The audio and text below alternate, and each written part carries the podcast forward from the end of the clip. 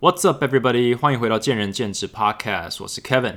今天是十二月三十一号哦的晚上，我们大概在两个小时就要跨年了。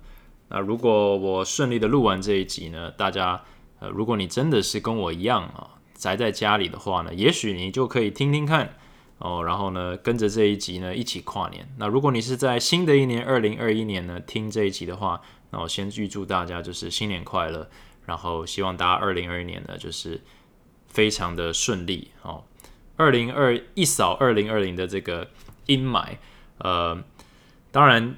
呃，对我来讲，我相信对全世界来讲，二零二零是蛮辛苦的一年了。所以，twenty twenty one 哦，应该只能更好。那呃，我们就以这个做期许哈，做自我期许，也也为这个这全世界都做一个期许，就是 we hope it's better 啊。那都有值得努力的地方。那为什么我在家呢？因为呃，台北八度哦，八度空间真的是冷到爆。所以我也没有什么兴趣出门了。那其实就算不冷哦，我有好几年没有出去跨年了。不知道是年纪的关系，还是就是已经看透，就是呃跨年哦，呃如同所有的节日啊，其实就是它就是 another day，对不对？它就是就是又一天。那我觉得当了老板以后，我对于假日啊、年假啊，呃或者平日。国定假日这些其实都越来越无感，因为对我来讲，没有一天是休假，然后所以是周末。今天是礼拜一，还是明天是礼拜四，还是今天是礼拜六？对我来讲，其实都一样。我只分早上、下午、晚上、半夜这样子，所以嗯，其实都不是那么的特别哈。那但也倒不至于到日复一日就是了无生趣的状态，而是说可以把它看得比较。那个平淡一点，就是 OK。跨年是一个呃非常特殊的一个，算是一个呃一个象征性的重新开始。但其实假设你想要的话，每天都是一个重新开始的起点。好，那呃如果你现在是如果你还是喜欢跨年的话，当然好，对不对？我觉得这是一个趁机放松自己去去庆祝一下，跟亲朋好友聚聚的的时机。但是如果你就是像我一样是比较宅，然后比较看得开哈，每一天都是都是一样的话呢，我觉得待在家里哦，自己静静的一个人享受一下一个安静的夜晚，也没有什么不好哦。呃，我今天这一集呢，其实就讲到这种跨年，就可能想要讲讲什么新年新希望之类的，但其实我是想要讲一个呃影片啊，一个电影看后的一个心得。我上周哦，大概一周前吧，我看了呃这个。初心这一部呃电影，你要说是纪录片也可以。那它就是江正成呃 Restaurant Andre 的的这个算是他的纪录片。那在 Netflix 上面，那没记错的话，好像今年是有在台湾电影院上映了。不过呃，如果你错过的话，我是很推荐去看这一部。那基本上他是一个厨师，他是一个 Michelin Two Star 的厨师。那这整个纪录片，我我我不我不当我不雷大家了，它是一个纪录片，所以也不是高潮迭起。但是我看的时候我很有感触，因为他是在讲一个厨师的坚持，还有他的一个心路历程。但同时他也是一个创业家，然后他也是一个非常特别的，我觉得一个一个个体哦。那要要能够这么的出类拔萃，一定是一个非常独特又一个非常强势。一个非常内敛的一个个性，所以当我在看这部影片的时候，我有很多的感触，我有很多的启发。那同样，身为一个创业者，虽然我们在不同的产业、呃不同的环境之下，呃成长或者是奋斗，呃还是有非常多我觉得可以借鉴的地方。那不管你是不是厨师，不管你对于餐饮有没有任何兴趣。不管你对不管你对创业有没有兴趣，我觉得这个都是一个非常非常值得看的呃一部那个电影。好了，那同时在看纪录片的时候，如同看任何纪录片，它都是一个切入的观点，也就是说，它一定会有比较偏颇或者比较呃偏袒的地方。当然，这是一个蛮中立的纪录片，它就是讲。呃，从 Andre 的角度，从他员工的角度，从他老婆的角度去阐述一些事情，呃，也许不会这么的偏激，但我只是想说，我我想要我讲这句话的意思是说，嗯，这个纪录片啊，如同电影哦，就是从导演还有嗯主角的角度去出发，所以它就是一个观点，它也不代表这个人真实的模样，它代表他想要呈现给你的模样。但不论如何，我们都可以从中学到一些东西，只是在用。客观又更客观的方式去去吸收，你说吸收新知好了。Anyways，嗯，这影片我自己至于做笔记的时候，我刚刚其实就是过去两个小时，它还蛮长的，一小时四十分钟，我就把它放在背景，因为我上个礼拜看过了，然后我当时看的时候，我我不想要打断我自己，所以我就我就哎我就蛮专心去把它，应该说我中间有听到一些我觉得很棒的片段，跟你要说他说的一些话。但我就没有去拿笔把它记下来，我就直接把它看完。那我今天我就把它放在背景，然后我就继续在电脑上做我自己的事情。但是当我听到我想要抓的片段的时候，我就把它笔记下来。那我刚刚笔记大概整理一下，大概十十个东西了。那它也不是什么，它不一定是什么什么名言，但是就是一些片段，我想要分享一下给大家。那同时也是串联一下任何我想得到我自己的一些呃想法或应用，分享给大家，算是呃用一个。关于一个创业者的初心的一个电影，嗯，然后也同时去让我自己呢，呃，发想一下我过去六年的一些一些心得，这样子看看会不会创造出任何火花。呃，这个也是呃没有准备过的一些一些想法，呃，分享给大家听听看，这样子。好，那嗯，他电影呃或者这个纪录片一开始啊，他一个片段就是他在跟他的员工讲说。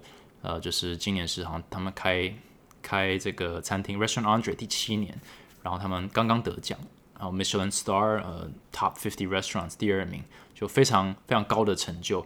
然后他有点像是在帮那个餐厅庆生，然后他就跟他员工讲了一句话，就是他很喜欢的一个 quote，就是呃 The moment I perfect the dish is the moment I take it off the menu，就是说当他真的把一个一道菜哦。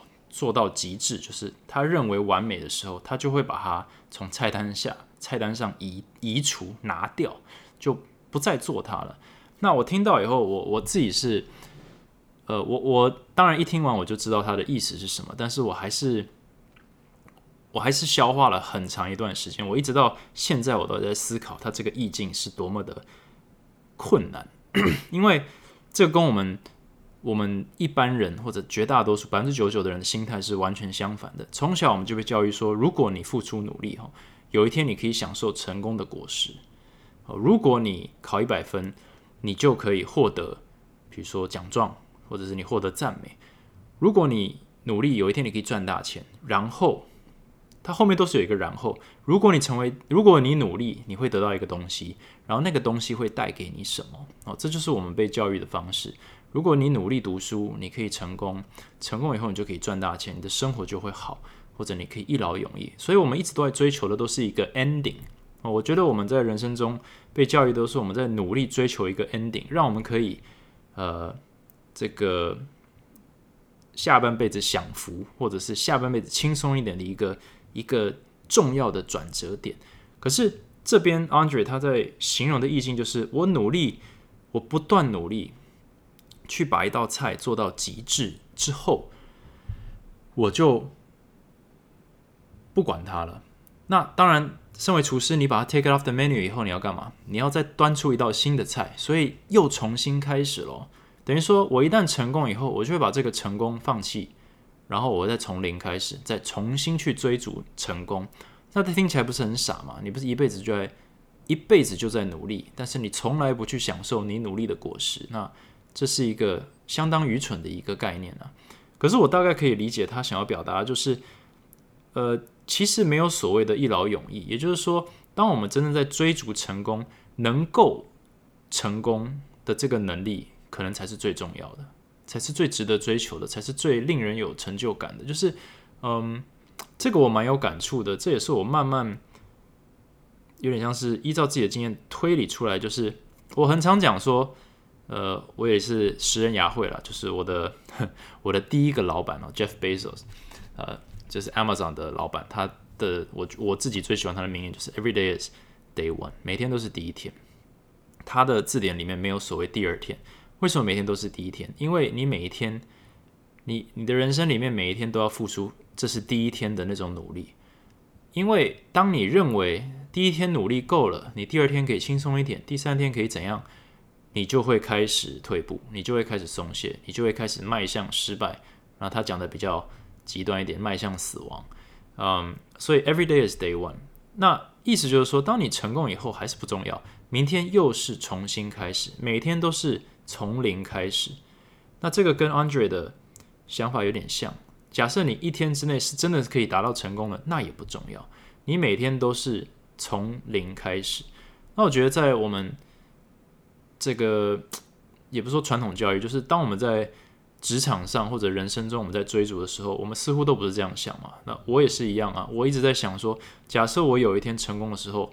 人生会有多好？人生可以轻松好多，我可以松一口气。可是，也许在因为这种心态，导致我在追逐成功的过程当中有一些包袱，我没有办法真的沉浸在，就是我是不是真的把自己做到最好，或者是不是真的习得这些能力，而是我有点在跟人生讨价还价，就是诶，如果我付出了这些努力。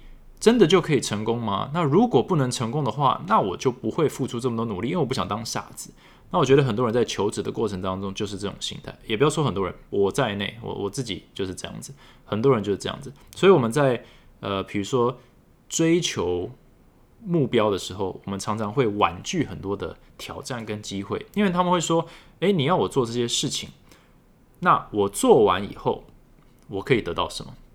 我可以得到钱吗？”我可以得到职位吗？我可以得到呃荣耀吗？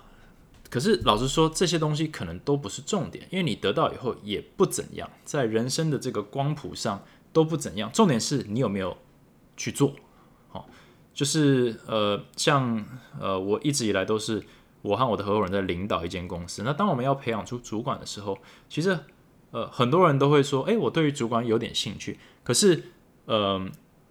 薪水会是多少？或者主管可以可以有什么？或者是向上发展的空间？他们想的一定，我觉得这也很很 OK，就是都是这样的一个想法，就是如果我做 A，我可以得到什么？而不是说今天就算你得到了那个结果，这就是你的终点吗？也不是。所以大部分的时候，我们永远其实就是卡在一个我想努力，但是我怕我努力以后没有结果。或者说没有得到我应该得到的东西，因此我就不要这么努力。可是 Andre 是拼了命去努力去 perfect，去让一个餐一个一个一道菜变得完美之后，他已经知道了。我不知道他他不知道什么时候会完美，但是他也不在乎，因为就算有一天完美之后，他也立刻会把它放到一边去追逐下一道菜的完美。那我觉得这个意境非常的崇高。呃，也许有些人会说。啊，这是因为他他已经这么厉害，他能讲出这些话。可是我有时候会想说，就是因为他是这种心态，他才能真的做到完美。那通常会去计较说，如果我做出完美却得不到我应得的认可的那一些厨师，可能他永远都做不出一道完美的菜，对不对？这是一个，嗯，也许这是人生比较讽刺的地方，就是你真的要不在乎，你才能够成功。那你太在乎，你永远得不到成功。我也不知道哪个先哪个后了，但是这句话给我的这个冲击是蛮高的。那我不敢说我是用这个方式在努力，但是至少会提醒我说，有时候，嗯，当我们在计较就是成功之后或努力之后得到的东西是否足够的时候，我们可能已经走偏了，我们心态上已经歪掉了，然后可能也因为这样子，我们。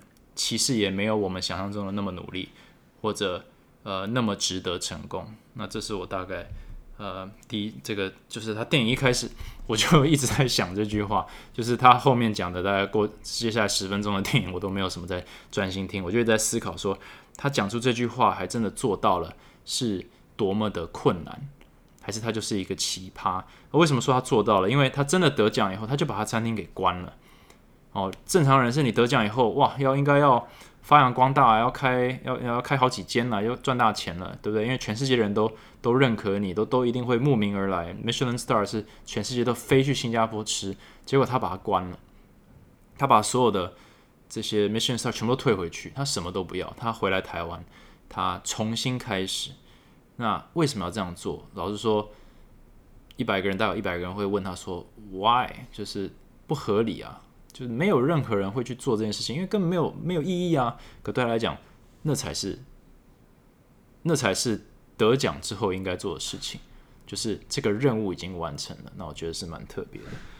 嗯，好了，第二个他是只是一个他在跟他的团队就是做一个有点 morning walk through 啊，就是因为早上到了，他们在打点说，那今天今天我们有什么酒啊？今天有什么客人啊？他打点的非常的。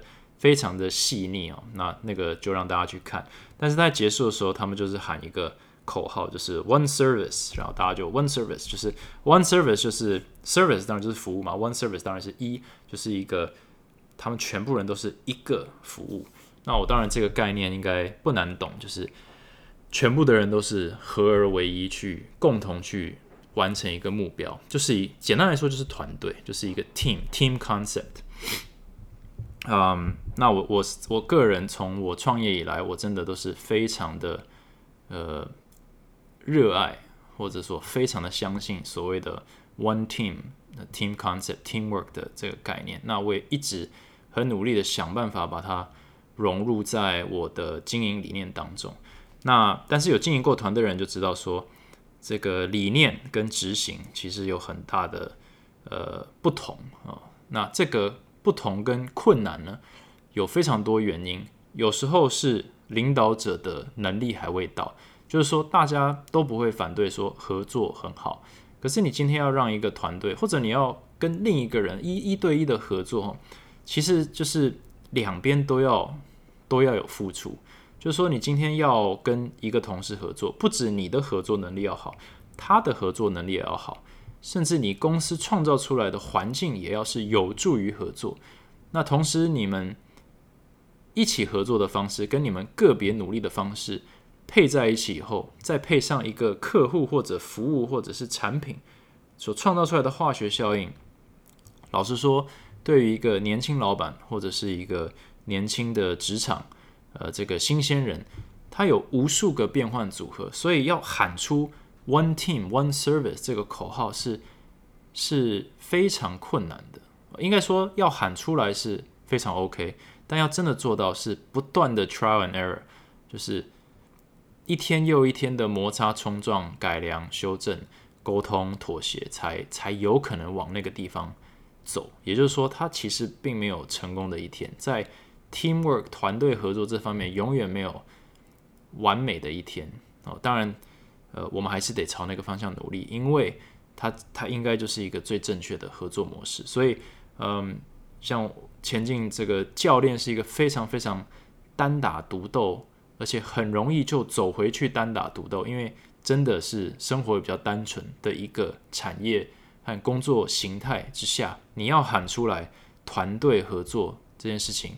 要不就是非常的虚无缥缈，要不就是非常的表面的合作。你真的要做到，真的是真心合作，而且可以创造出合作的价值，它是多么困难的一件事情。但是对我来讲，在在这个产业快六年，虽然我可以充分的理解它的难处，那每一次有合作上的不愉快，或者是其他人之间合作的不愉快，我都也可以体会他为什么会有这些情绪或者这些困难。但他依然不减。我认为团队合作还是我们的最终呃最有价值，在职场上最有价值的一个能力。所以这是一个非常值得努力的地方，这是一个非常值得去追求完美的一道菜啦。简单来说，所以我很喜欢他们喊 one service，虽然只是一个非常非常平淡无奇的一个小段落，就五秒钟 one service one service。然后呃他在被访问的时候。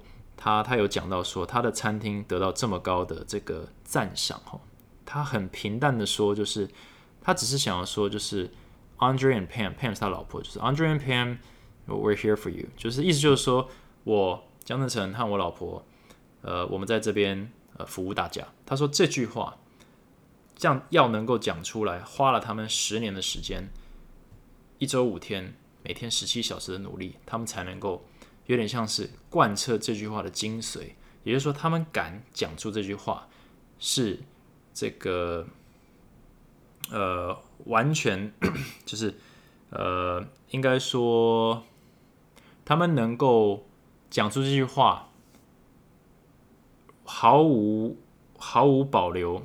我现在有点卡关，就是他们可以非常的诚恳的讲出这句话，然后不觉得自己有一丝一毫的这个。呃，嗯，哇，完全卡关，没关系。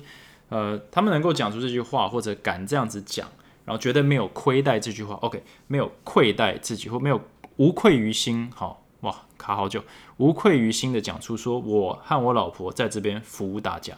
哦，We are here 这句话花了他们十年的时间，一周五天，一天十几小时的努力，他们才敢。问心无愧的讲这句话，那我觉得这是一个，也是一个非常美的一个意境。就是我们很常喊出很多口号，说，嗯，我我我就直接讲自己好了。前进喊出，我们是最可靠的一对一教学品牌。哦，当我喊出这个口号的时候，或者我当我以此为目标的时候，我每天不断在思考的事情就是说，到底什么才是可靠？到底什么才是最可靠？到底什么才是最可靠的一对一教学？然后什么是品牌？什么是教学品牌？那我要如何带领一个将近三十人的教练团队、四十人的品牌，或者是四十人的公司这样的一个团队去实践这件事情？哦，在客户面前可以问心无愧的讲出这句话，在产业这么激烈的竞争、这么多优秀的同业和教练之间讲出这句话。它到底代表什么意思？那这就是我努力的目标啊！但是他花了十年、一周五天、一天十七小时的努力，他才敢说他讲这句话是问心无愧。那我们自己付出了多少？我们敢喊出自己说是我们是一家好公司，我们是一位好教练。我们是一位认真上进的教练，我们是一个对学生问心无愧的教练。有多少教练是会这样子去思考？说，我我我够了，我我很足够，我今天收学生这样的钱，给他这样的服务，我问心无愧。我相信很多教练都这样子想。可是真的大家都都已经足够了吗？我觉得，我想我们可能都还不够。那可能我们得努力十年以后，我们才敢开始说，我是一位好教练。我是一位专业教练，我是一个呃值得人家花钱请我的教练。我觉得这是我们努应该要努力的地方。那我觉得他给我的启发也是这样子。嗯，还有一个很有趣的点就是，他还蛮吹毛求疵的，比如说，他可能对于比如说咱们接待客人的时候，那个桌布要下垂，呃，这个桌边几公分。然后一定要烫过，然后呢，椅子要放几度，然后叉子怎么样怎么样怎么样，他这个玻璃杯上有一点点裂痕都不行，它就是非常非常的龟毛。那当你这么注重细节的时候，一定会有人，他就说他所有的员工都会问他说，Andre，就是你做了这么多细节。哦，那些椅子呢摆了四十五度角可以，但四十三度不行。你去调它，就是你做这个真的就是对于客户来说有差别嘛？对不对？有差别嘛？他就是说，只要有一个人注意到有差别，那就值得去做。那我觉得这是一个也是非常非常棒的一个想法。就是很多时候我们反抗进步的很大一个原因，就是说没差别，就是。我我就算再努力把那最后一趴做好也没差，没人会看得到啊，客户不会那么计较啊。那我为什么就是要为了一个没有人计较的事情去苦练再苦练一百次呢？因为反正也没差嘛。就是因为这句我没差，我觉得这就是呃，这就是一个分水岭，这就是 Restaurant Andre 跟跟不是 Restaurant Andre 的最大的差别，就是他不在乎。别人觉得有没有差？他知道有差。那只要有一个人看到，他其实就是你要说，如果是个比赛的话，他就是领先那一个人，他就是九，这就九十九分跟一百分的差别。那老实说，九十九分、九十八分到九十分、八十五分，其实都没差多少。大家都觉得很棒，都是都是好学生。可是九十九分跟一百分，就是有这么大的一个鸿沟，是没有人愿意为了那一分，为了那个一个角度，为了那一个裂痕，去千锤百炼的去计较它，去检视它，去检讨它，去找出那些小细节的问题，哦，去苦就是苦练哦，这个比别人多了好几倍的时间，嗯。那这其实也是，嗯，我们不能说，基本上我不可能哦，我们都是凡人我们不是 Andre，我们也不可能每一件事情都这么的坚持，这么的龟毛。但是我觉得它是一个很好的理念，就是说，有时候如果我们抗拒学习的时候，我们要稍微思考一下，说，诶，我今天不想要在这一方面进步哦，我的这个客户经营我不想要再进步。我的客户服务我不想要再更好，我抗拒的原因是因为我觉得我真的认为它不重要，还是我认为它重要但是没差，还是我只是不想要付出？我觉得这有很多层面。那大部分的人都可以接受说啊，原来我只是想偷懒，好，那我不要偷懒，我努力。可是很多人他没有办法，呃，摆脱的最后一道这个阻止你这个。进步的最后一块一个板块，就是说，我认为我就算进步到极致，跟现在也不会差多少。好，就是因为你觉得不会差多少，你就阻止自己去追求那最后那一里路。那有时候那可能就是非常好跟非常卓越的主要的差别，就是因为有些人他不管怎么样，都一定要走完了最后一里路。那我觉得像 Andre 他的理念就是。这么多小细节，小细节很可能没人注意到，没错。可是那不重要啊，我还是会去做，因为有一天只要有一个人注意到了，那还好，还好他有做，这是他的想法。我觉得这也是他，呃，这个人或者他处事，或者是身为厨师的坚持，会能够被认为认可是卓越背后的一大这个核心精神。哦，它是一种潜移默化的概念，它并不直接代表他。呃，成功的原因，但是它是一个潜移默化的一种一种感觉。嗯，另一个就有点像是产业中的感触哦，就是他的这个启蒙老师，他是飞去法国去学，那他的老师呃的这个老厨师来香港参观他餐厅的时候，他们有放一个片段，就他们在聊，那聊到一个地方，他是说，就是他们有点在这个感叹哦，就是现在的年轻人真的。跟以前不一样，可是我我觉得啦，因为我也是，嗯，相对来我们父母的年纪，我也是年轻人嘛，他们都会觉得一代，呃，就是很多人都会说一代不如一代。我们现在看，可能小学生就觉得哇，他们怎么过那么爽？可是我们是小学生的时候，可能我们的父母也觉得你们过太爽，对不对？科技的发达，这个生活品质的进步，哈，就是。嗯，比起以前，啊我们爷爷奶奶的生活，我们真的是好了，这个生活品质不知道好到哪里去。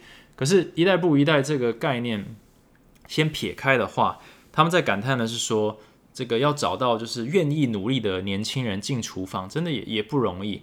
他说，就算是在法国，也是很多年轻人就是呃非常的自傲啊，或者是觉得就是你知道我不欠老板任何东西，所以他可能当个学徒，当个十天十五天。就隔天就走了，就是他也骂不得，也凶不得，也吃苦不了，或者他他们有时候连薪水都不要。那这一种，这个这个可能是我们父母或者我们爷爷奶奶年代根本不敢想象的，就是有人愿意教你，或者有一份薪水，或者有稳定的生活是一个奢侈，所以任何的机会都是被把握住，呃。但是现在的话，就是可能啊，包含我在内，就是可能机会太多，所以我们的专注力啊，我们的耐力，我们愿意坚持的这个程度就差很多。那有时候还反过来变成一种一种 entitlement 啊，英文是什么？entitlement 就是，嗯，我们认为我们应该得到某些东西，所以当我们在工作上啊，在生活上。在在社会里没有得到的时候，甚至是会被甚至被纠正说：“哎，不对哦，你的行为不对，你的想法不对，你的做法不对的时候，我们还会有一种反弹，就说你凭什么？哈，老板，你凭什么纠正我？呃，这位同同事，你凭什么呃批评我？就是每一个人都是会带着一个你凭什么的态度在这个社会中冲撞。那我觉得这个呃，至少在过往哦，可能是比较少。当然，我没有生活过在我们父母的年代，但我相信是比较少的。啊，这种反弹的力道，或者是一种比较自以为是的力道是比较小的。但是也因为这样子，当年的那些厨师他们会想说啊，他们也是这样子苦过来的，他们就是用这种尊重还有刻苦耐劳去练就出来的。他们就在有点相互感叹说，现在要找到就是愿意学的人，或者是顶得住这种厨师的辛苦的学徒好少。那这让我想到，就是因为我我们开了三家店，那三家都有请木工来。那我跟那个木工老板就聊，那他从六年前就在跟我感叹说，现在基本上找不到四十岁以下的木工师傅，因为根本没有年轻人要学这个技能。可是其实木工师傅好像就真的赚蛮多的，好像一天，呃，一天我忘了工时是嘛，三千吗？五千吗？就是现在因为。师傅都是五六十岁以上了，他们呃，这个物以稀为贵哦，可能一天一千一天的这个木工的工时就是三千起跳，那你那个一个月也可能有八九万，这个比一般人薪水高非常多，但是他非常的辛苦，所以年轻人基本上都都不想做哦，就是宁可去咖啡厅打工哦，所以他们也感叹，就是说哇，这个技能再这样下去哦，他六年前就这样跟我讲，六年后呢？还是同一批师傅，只是这一批师傅呢，就都老了六岁。那我也跟着他感叹，就说：哇，假设这个十年后怎么办？十年后谁要谁要做你们这一行啊？就是谁要来帮你们做木工啊？他他他其实也不知道。然后品质也是慢慢下降，就是能够做出这种老师傅的工艺的的人越来越少。那也不知道，就是。其实有非常多技能或者非常有价值的事情，可能都是因为我们呃越来越不愿意去下苦功去学习，慢慢慢慢就失传了。那可能是厨师的这个厨艺，可能是木工师傅的手艺，可能是呃这个创新成功的一种耐力都有可能。但是至少从我的观点，也是因为这样子，我们。还蛮难凝聚一些一些能量的。我我以前的集数也讲过嘛，就是我们好容易就一言不合就去创业，我们很难在任何一个人的领导之下呢去凝聚能量，哈，呃，所以这个产业里面就会有非常非常少数的非常庞大的集团或者是势力或者是公司，但是真的要能够呃有所谓中小企业这个。做起来的几率是非常非常小的，因为一言不合就创业，呃，没有任何人愿意为另一个人呃屈服、低头、沟通或妥协，所以这也是呃比较可惜的地方。那到最后就是大家都都没办法成功，或者是做出自己的理想。但呃，我不知道这些这两件事有没有什么关联，但它就是一个一个一个想法而已。嗯，那。他第二阶段就是他真的是把餐厅关了，然后他就回到台湾。那在台湾，他这这个很大一部分是他在逛夜市啊，在吃东西。那他有一部分，他就站在一个呃，应该就是这个叫什么干呃鹅啊，哎干贝吧，哎不对，蛤蜊哦对蛤蜊，他就是在一个煮蛤蜊的摊子前面，他讲说，你看这个蛤蜊多么的单纯，它就是。呃，蛤蜊、清酒，然后可能一些调味，就是三个非常简单的原料，它就在这么简单的一个一个路边摊上就可以创造出这一道美食，它是多么的困难，他还就是真的是给他非常高的评价，就说哇，这可能很多这种知名厨师都做不出这个这个手艺。那其实我觉得这个让我想到，就是你要把一个简单的事情做好，呃。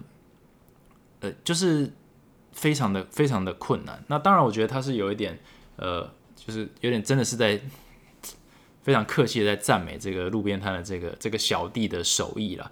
但是我觉得这也是一个呃蛮真诚的一句话，就是你要把一个简单的事情做好，也许不难，但你要把它做的出类拔萃，真的是非常的困难。嗯，很多人问我说，为什么呃？你的健身房就只有一对一教练课，或者是你你为什么这么相信只做一对一教练课是是所谓正确，或者是好，或者是呃你想做的事情？那我觉得都这也不一定是对的，因为没有什么对错嘛。那个每个产品都有它的 TA，但是我只是觉得说这个对我有一个蛮蛮大的吸引力，就是把一件事情做好，就一对一教练课这件事情做好。我相信不是这么的简单。那我没有自大到说，我认为我可以去创造或者是提供一个平台或者一个一个团队的服务，一个最可靠的教学品牌之外，我还有余力去做团课啊，做做一对多啊，就是还还可以同时在这么多不同的专业项目上呢，提供高品质的服务。对我，我相信我可以把一件事情做好，那这个可能就是一个终身志业，就是你要付出你整个人生，你才有可能把一个很简单的东西做好，因为那才是最困难的一件事情。假设你觉得说你今天是十项全能，那我相信你要把这十项东西，你要把一个很复杂的组合东西做好更困难。但是大部分的人可能都会觉得说，呃，一对一教练课哦。我大概掌握了，那我就开始教一对多，那我也开始教团课。那我不是说他们做不好，而是说他们可能都不是把这些项目做到自己本来可以做到的最好。那有些人可以接受这样的结果，有些人不行。那我觉得我就是选择了一个可能相对最单纯的一个产品，或者是服务模式，但是我要花可能整个人生去想办法。把它做到最好。那当然，我的身份不是教练，所以我在努力的方向是，我要怎么样用什么样的环境、跟公司结构、跟公司理念，去创造出一个可以提供最好的一对一服务的一个平台。那这也是一个永无止境的一个一个议题或者一个一个挑战。那最简单的东西都最困难，就是他在。呃，吃那个蛤蜊的时候给我的一个想法。然后另一个就是有一个女生，她在问他说：“哇，你回台湾好可惜哦，因为你放弃了这么好的一个，你知道米其林两星的餐厅，你全部都放弃掉，你回到台湾。问题是台湾根本就是这个精致餐饮不受重视啊，你来这边有点被埋没了，好可惜。”那他就讲了一个非常重要的话，就是这个他为什么还是选择回来？他是有一种使命感。就是说，如果大家都说这个环境不好，然后都不回来的话，这环境就真的不会好啊。就是需要像他这样的人，或者需要更多像他这样的人，愿意回来去改变环境，环境才会好啊。你不能站在台湾之外，然后一直说台湾没有精致餐饮，然后他有一天就突然就会有精致餐饮吗？不会啊，就是要有像 Andre 这样的人回来。他带着使命感回来，去做一些人家认为现在没有的东西，才有可能有嘛？那我觉得这个就是真的是可能整个影片里面让我感触最深的。那我我不敢说我当初回台湾有什么使命感，但是我有一个感觉，我有一个感觉说一对一的品质可以更好。教练在当一对一教练的时候，他们的生活品质可以更好。那单纯是这个想法带着我回台湾去试试看开健身房这件事情。那走了六年来，我不敢说我找到答案，但是我还是相信这件事情是值得追求的。因为到目前为止，我还是认为大家可以从我的 podcast 听到，就是我还是认为台湾教练的生存环境是非常辛苦的。它是一个呃互相。呃，互相侵蚀的，也就是说，它不是一个一起成功的一个环境，好像总是在消磨某方的权益，都没有办法达到一个生活的平衡哦，生活跟工作的平衡的一个环境。那这也是呃，我还在努力的地方，就是嗯，这个环境真的在产业里面，好像大家都说健身产业环境不好哦，当教练很辛苦。可是真的有人为了让教练变得比较不辛苦而努力吗？我相信有，可是但人数还不够。但是我们不能够，不管你是不是教练，你都不能够只是呃有点像是站在旁边说我的环境好不理想，或者我被压榨，或者我好辛苦，但是你从来都不付出任何努力去想办法把它改变，总是要有些人跳出来，总是要有些人有带着一个一般人没有的使命感去做一些事情。那这些人通常都非常非常的辛苦，因为呃环境很或者现实很很残酷，就是因为。比如说，餐饮业要做出在一个没有精致餐饮的，或者不重视精致餐饮的消费族群或者市场里，你要做出精致餐饮就非常困难。那大部分人就是一定是尝试之后就放弃，就回去做原本呃最受欢迎的餐点，就是嗯，那这样子又水过无痕，精致餐饮依然不不存在。那其实教练产也是一样嘛。今天大家都觉得哇，做教练很辛苦，所以大家可能就是来过水一下，试看看。有些人觉得做不下去，那就离开产业；有些老板可能失败了，那就放弃。那但是大部分人都是在这个产业里面打滚，然后就是试看看，就是到最后还是发现说，哦，呃，那还是做业绩好了，因为不做业绩当教练更辛苦，那我就回去做业绩，就类似这样的一个无限循环。可能我们就没办法跳脱，没办法创造出我们心中认为我们应得的那个优质的工作环境。但这就是需要有些人要学出来努力，那也是嗯，可能我的 podcast 一部分，呃，我会讲 podcast 的原因吧，就是稍微想要推广一下，说我觉得这是做得到的，但是真的大家都需要呃仔细去想想每一个你你身为教练的出发点，你创业的出发点，还有你愿意付出多少。那大家都用这种方式去想的时候，我们可以更客观的去评估说你适不适合创业，你适不适合待在。呃，连锁，你适不适合这个当自由教练，或者是在工作室，或者是你在工作室里面，或者你的职场环境里面，你是不是应该更有耐心一点，更努力一点，更谦虚一点？我觉得这个都会有一些好的这个 化学效应。OK，那呃，最后一点呢，我跳过了几点，所以我好像只讲了八个部分，不过没没没关系。最后一点就是他在聊这个他的餐厅在台湾是 raw，就是永远点不到订不到位的那个 raw 呢。他说好像有一个可能是这个餐饮的这个这个 writer 一个 critic 就讲说呢，这江正成现在好像已经已经变成一个变成一个象征性人物了。他已经不是在第一线在厨房里面跟这些厨师呢这个呃共进退啊一起努力同生共死的这个。这个这个大厨了，然后他听到以后，这听起来有点像在批评吗？就是啊，你只是一个呃退居幕后的一个象征性人物，没有实质上的贡献，也许像批评，可是他却不这样认为，他觉得说这样这样很好。为什么？因为他们才是他的这些员工才是厨师，对不对？那他们才应该获得也许就是认可跟喝彩。那他能够融入到背景里面，也是很不错的一件事情。但是，当然，他的意思绝对不是说他要退休，或者是想要去享清福，而是他认为他不需要成为就是众人目光的焦点，而是餐厅本身，还有这些真的是在第一线付出的这些大厨才是重点。那其实健身产业也是一样嘛，就是我我我这一方面会有感触，是我当初开店，我们不敢说完全，但是依赖的确实是少数几个人的。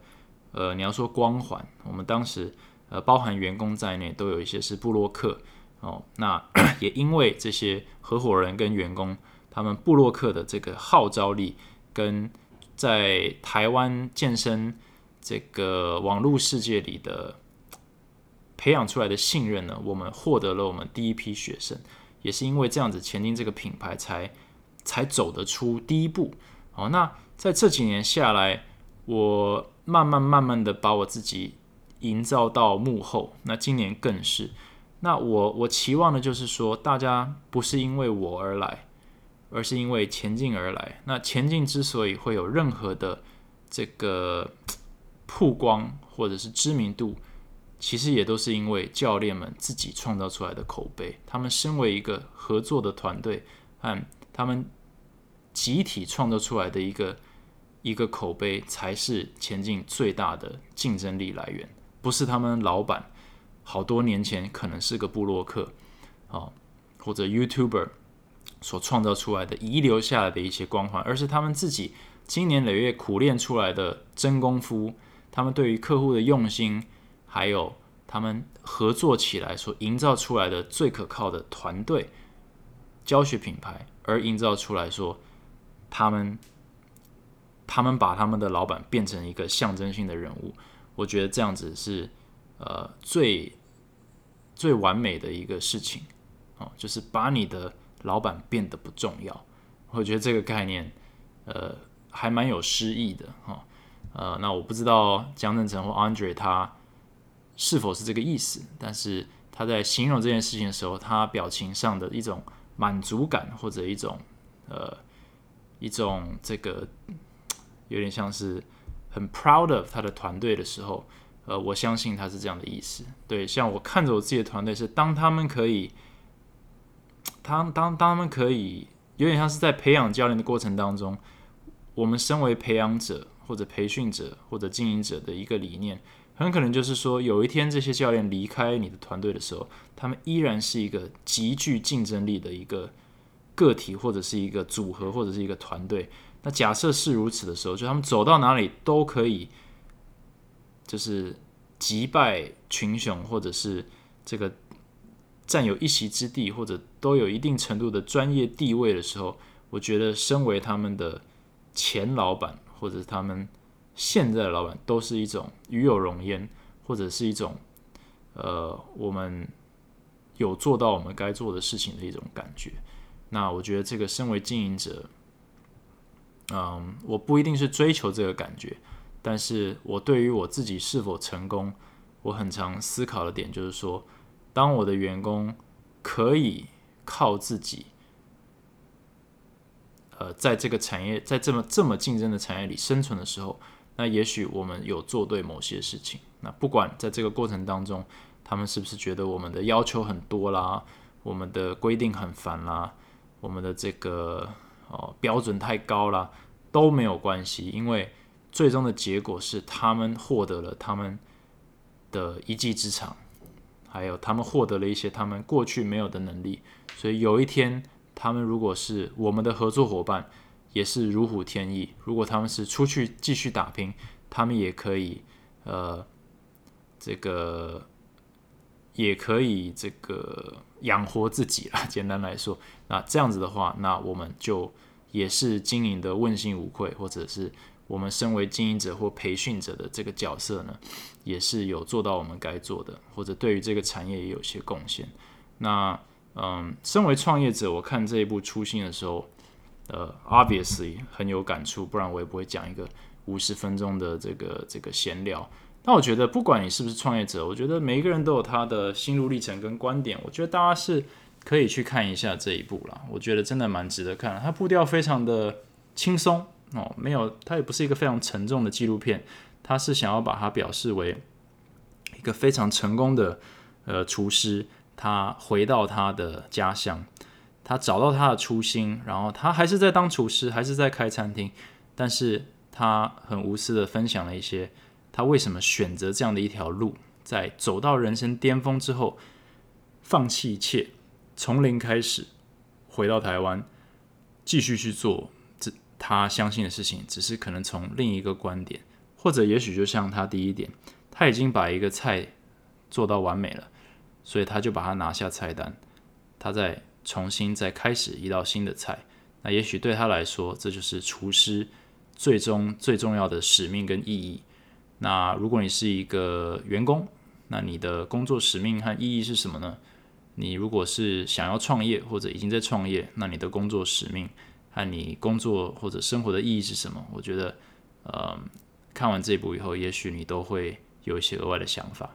那我觉得也很不错。OK，那我不知道这适不适合当一个跨年的呃主题，但是我觉得呃跟新年新希望好像有点关系。对，如果你还没有新年新希望的话，maybe 去看一下初心，也许他会给你一些启发。他肯定是给了我不少启发了。所以呃。呃，再次推荐大家去看一下。那以上大概就是我真的就是闲聊哦，没有任何笔记草稿。所以呢，呃，如果刚刚中间啊卡卡关不少次哦，不好意思，这个 这个大家多多包容。But anyway，现在已经是晚上十一点了，那准备一下，准备跟大家告别二零二零，准备迈迈入二零二一。那谢谢大家这一年来的收听哦。这二零二一、二零二零年真的是蛮辛苦的，不管从经营的角度，呃，个人生活、健康啊，呃，压力啊，都都不容易。不管你是老板还是员工，我相信都是颇为辛苦的一年哦。呃，台湾已经是非常的幸福，呃，在美国的朋友们这已经不知道多久没有呃搭飞机出去玩，甚至是。根本连同事这一整年可能都没见过，全部都 work from home，所以对于每一个人这个身心灵的压力啊，都是前所未有的一种挑战。那我们也都过了，也都度过了。那呃，希望明年会越来越好。那我在今年也是开启我的 podcast，那这个是第二季的第十集。那简单来说，真的就是录了六十集的 podcast。那没有大家的收听，其实我也没有太多的原因继续录下去，但是。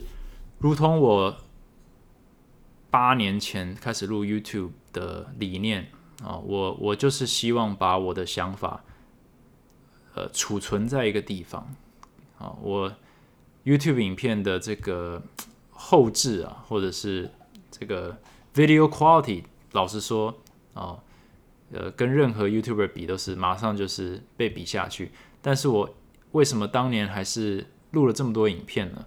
呃，因为我当时是相信，呃，有价值的东西，你把它丢到网络上放着，多年以后可能都会帮到一个人，或者帮到一个人就够了。哦，也就是只要有一个人注意到呢，其实就足够了。你当时花了那十个小时去准备、去录制、去剪接。